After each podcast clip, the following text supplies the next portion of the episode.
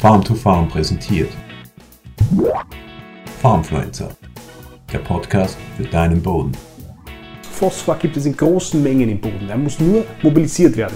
Phosphor ist unbeweglich, wenn es kalt und nass ist. Deshalb braucht es eine Unterfußdüngung. Phosphor muss ins Maul gedüngt werden. Es gibt viele Stehsätze zur Düngung und zum Nährstoff von Phosphor. Wir schauen uns heute an, was da dahinter steckt. Hallo und herzlich willkommen bei diesem Video von Farm to Farm. Mein Name ist Christoph Kutscher. Freue mich, dass du heute wieder dabei bist. Wenn dir unsere Videos gefallen, dann abonniere doch gerne unsere Kanäle. Dann bekommst du sie regelmäßig in deinen Feed, zum Beispiel auf Facebook, auf Instagram oder auf YouTube. Phosphor ist einer der zentralen Nährstoffe in der Pflanzenernährung, ähm, aber er ist nicht ganz so einfach zu managen, zu steuern. Deswegen wird er auch zu Recht als der widerspenstige Nährstoff genannt. Phosphor ist essentiell für Pflanzen, aber auch für Mikroorganismen. Und durch die Abfuhr der Ernteprodukte kommt natürlich auch immer wieder Phosphor weg vom Acker. Deshalb müssen wir uns überlegen, wie wir so effektiv wie möglich, also punktgenau und mit geringen Verlusten und wie wir so kostengünstig wie möglich diesen Phosphorkreislauf am Laufen halten. Die Pflanze kann den Phosphor in Form von Phosphat aufnehmen, also dieses PO4, wenn das im Wasser gelöst ist. Also die Pflanzenwurzel, wenn die äh, auf dieses Phosphat in der, in, in der Bodenlösung im Wasser äh, kommt, dann kann sie das unmittelbar nutzen.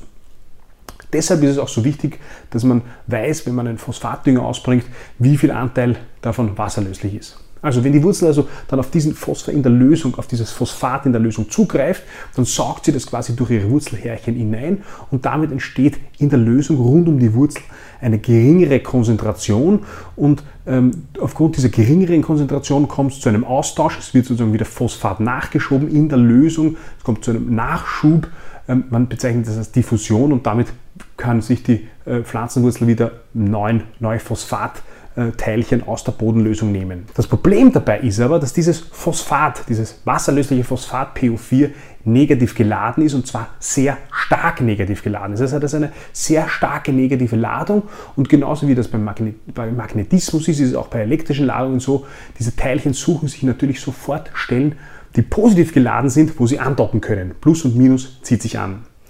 Und da gibt es im Boden einen ganzen Haufen voll äh, positiv geladene Stellen an den, Ton, an den, an den ähm, Bodenkrümelchen. Das können Eisen-Aluminium-Verbindungen äh, sein oder aber auch Calcium-Verbindungen. Überall dort kann das äh, Phosphatteilchen andocken, weil es in, in der Lösung ist, aber dann ist irgendwo sozusagen eine positive Ladung und dann geht es natürlich Richtung positive Ladung. Und wenn es dann dort gebunden ist durch diese elektrische Verbindung, durch diese elektrische Ladung, dann ist es aus der Lösung entzogen und kann von der Pflanzenwurzel nicht mehr unmittelbar genommen werden. Also wenn die Pflanzenwurzel kann dann nicht mehr darauf zugreifen, weil es nicht mehr im Wasser gelöst ist. Und das ist das große Problem am Phosphat und das macht äh, diesen äh, äh Nährstoff Phosphor so widerspenstig. Eben diese elektrische Ladung und die Tatsache, dass es sehr stark zu Bindungen kommt. Es ist also wichtig, dass man weiß, dass dir auch klar ist, dass es verschiedene Fraktionen von Phosphor im Boden gibt. Da gibt es also, wie gesagt, eben zuerst das Phosphat, das wassergelöst ist im Boden und auf das die Wurzel unmittelbar zugreifen kann. Das ist aber eben nicht sehr beweglich, weil es relativ schnell irgendwelche positiven Stellen findet, wo sie sich anbindet und deshalb ist auch bei der Phosphorernährung der Pflanzen das Wurzelwerk so wichtig. Man sagt immer, je größer die Wurzeln sind, desto besser kann, man auf, kann die Pflanze auf Phosphor zu, äh, zugreifen äh, und deshalb spielt auch die Mykorrhiza so eine besondere Rolle bei der Phosphorernährung, weil die Mykorrhiza vergrößert ja das Wurzelvolumen um ein Vielfaches, schafft also einen größeren Zugriffsbereich der Pflanze auf die Bodenlösung und ist deshalb eben unter anderem so wichtig in der Phosphorernährung. Ernährung der Pflanze.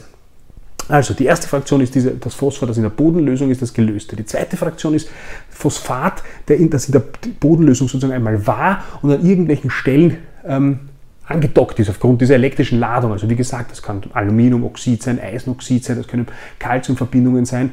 Äh, wie stark das passiert und wie schnell das passiert, ähm, das ist abhängig vom pH-Wert. Der ideale pH-Wert sozusagen, wo es am wenigsten passiert, aber es passiert auch trotzdem noch, da ist zwischen 6,5 und 7. Wenn es zu diesem Andocken kommt, und das kann relativ schnell passieren, dann ist es eben, wie gesagt, unmittelbar für die Pflanze nicht mehr verfügbar. Das heißt, wenn du jetzt Pflanzen wasserlösliches Phosphat düngst, also zum Beispiel ein Diamondphosphat, wo über 90% wasserlösliches Phosphat ist, wenn du es düngst und das geht in Lösung, dann kann es passieren, dass relativ schnell große Mengen, wenn du sozusagen zu viel auf einmal äh, ausbringst, äh, gebunden werden und nicht mehr unmittelbar von der Pflanze genutzt werden können. Aber dieser gebundene Phosphat, der kann schon mittelbar genutzt werden, weil die Pflanzenwurzeln, die scheiden Säuren aus und damit können sie das Phosphat runterlösen sozusagen von den gebundenen Stellen und wieder ähm, äh, freimachen und nutzen. Spezialisten auf diesem Gebiet sind die Pflanzen der Lupine oder die, der Buchweizen. Eine zweite Möglichkeit, wie, wie, wie, wie man als Landwirt, wie du als Landwirt beeinflussen kannst, dass man diesen Phosphor, dieses Phosphat wieder löst, diesen gebundenen Phosphat löst, ist mit dem Einsatz von Stoffen, ähm, Bodenhilfsstoffen. Da gibt's äh, und da ist unter anderem sind das Verbindungen von Silizium. Diese Siliziumverbindungen haben so eine starke äh, Ladung, dass sie eine stärkere Ladung haben wie das Phosphat und damit das Phosphat verdrängen von dieser Stelle und wieder freimachen. Das ist, da gibt es äh, Stoffe, äh, Siliziumprodukte, die man da einsetzen kann. Deswegen wird auch immer wieder Silizium im Zusammenhang von Phosphordüngung genannt. Das ist ein Feld, das relativ neu ist. Es gibt aber da schon Forschungserkenntnisse dazu. Und das ist, äh, hat wahrscheinlich eine gute Zukunft. Dann gibt es die dritte Fraktion, äh, wo der Phosphor im Gestein gebunden ist. Also sozusagen ganz fest im Gestein gebunden, in den Ton- und Sandteilchen. Das ist für die Pflanzenernährung nicht wirklich relevant. Aber es gibt dann auch die vierte Fraktion des Phosphors im Boden, der sehr, die sehr, sehr wichtig ist, nämlich der organisch gebundene Phosphor. Also der Phosphor, der sozusagen im Humus enthalten ist. Wie schon zuvor gesagt, ist es ja so, dass, ähm, dass alle Pflanzen, wie aber auch die meisten äh, Lebewesen und Organismen im Boden Phosphor benötigen und wenn sie absterben und dann so Humus werden, organische Substanz werden, dann ist dieser Phosphor natürlich noch irgendwo enthalten. Die Verbindungen äh, sind, das ist meist dann in Form von Phytin, bezeichnet man das, im Boden vorhanden. Und da gibt es Bakterien, die darauf spezialisiert sind, dieses Phytin abzubauen. Das ist gar nicht so einfach abzubauen, aber wenn man ein aktives Bodenleben hat, dann wird das abgebaut und genauso wie es beim Stickstoff ist, wird dann auch sukzessive Phosphat mineralisiert und kommt wieder zurück äh, in die Bodenlösung und kann wieder von den Pflanzen genutzt werden. Das heißt, wir haben diese vier Fraktionen. Erstens Phosphat in der Bodenlösung, Wasser gelöst, unmittelbar nutzbar von der Pflanze. Entscheidend sind die Wurzeln.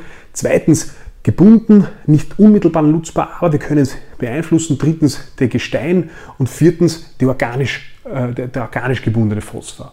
Und wenn man sich diese Mengenverhältnisse ansieht, dann ist es tatsächlich so, dass der geringste Anteil des Phosphors im Boden dieser im Wasser gelöste, dieser Phosphat im Wasser, in der Bodenlösung ist. Viel mehr und viel größere Reserven gibt es tatsächlich in der organischen Substanz, in dem gesamten Humus, der im Boden ist und in, diesen, äh, in dieser Form der, des gebundenen Phosphats, des adsorbierten Phosphats, mittelbar nutzbar ist. Das heißt, wir haben tatsächlich sehr große äh, Reserven äh, und deshalb ist es auch wichtig, dass wenn du äh, an, die, an deinen Phosphatdüngung denkst oder wenn du den Phosphat den Phosphorkreislauf am Acker beeinflussen willst, dass du all diese Fraktionen mit berücksichtigst. Das bedeutet eben, erstens Bodenleben aktiv halten, damit kann man immer äh, ähm, Phosphat mobilisieren. Das bedeutet zweitens, wenn du wasserlösliches Phosphor düngst, also zum Beispiel Diamondphosphat oder Triple-Superphosphat, wo immer wasserlösliches Phosphat enthalten ist, dann, dann ähm, bedenken, dass man nicht zu große Mengen und nicht zu viel im Voraus düngen äh, sollte, weil eben das Risiko besteht, dass, ähm, dass es zum, zum Bindung, zur Bindung dieses Phosphat kommt, aber insbesondere dann, wenn der Boden kalt ist, wenn es nass ist, wenn also die mikrobielle Aktivität nicht sehr hoch ist oder wenn Verdichtungen vorliegen und die Wurzeln sich nicht kein breites Wurzelwerk ähm, entwickeln kann, insbesondere dann macht wasserlösliches Phosphat besonders Sinn. Dritte, drittens bedenken, ist zu bedenken, dass äh, der pH-Wert einen Einfluss hat. Das heißt, im Idealfall ein pH-Wert von 6,5 bis 7 ist für den Phosphorkreislauf ideal. Man kann auch diese Siliziumprodukte einsetzen, um dieses Phosphat, dieses gebundene Phosphat zu lösen. Und zu guter Letzt, last but not least, mit und bei dem Einsatz von Zwischenfrüchten kann man auf Arten setzen, auf Pflanzenarten setzen, die eben spezialisiert darauf sind, Phosphor, Phosphor gebundenen Phosphor ähm, sozusagen aufzuschließen und für die nächste äh, Kultur ähm, mittelbar freizumachen. Ich hoffe, dass du aus diesem Video mitnehmen können, warum Phosphor widerspenstig ist, aber auch und vor allem, wie du damit umgehst. Und wir sehen uns beim nächsten Mal. Bis bald. Farmfluencer der Podcast für deinen Boden.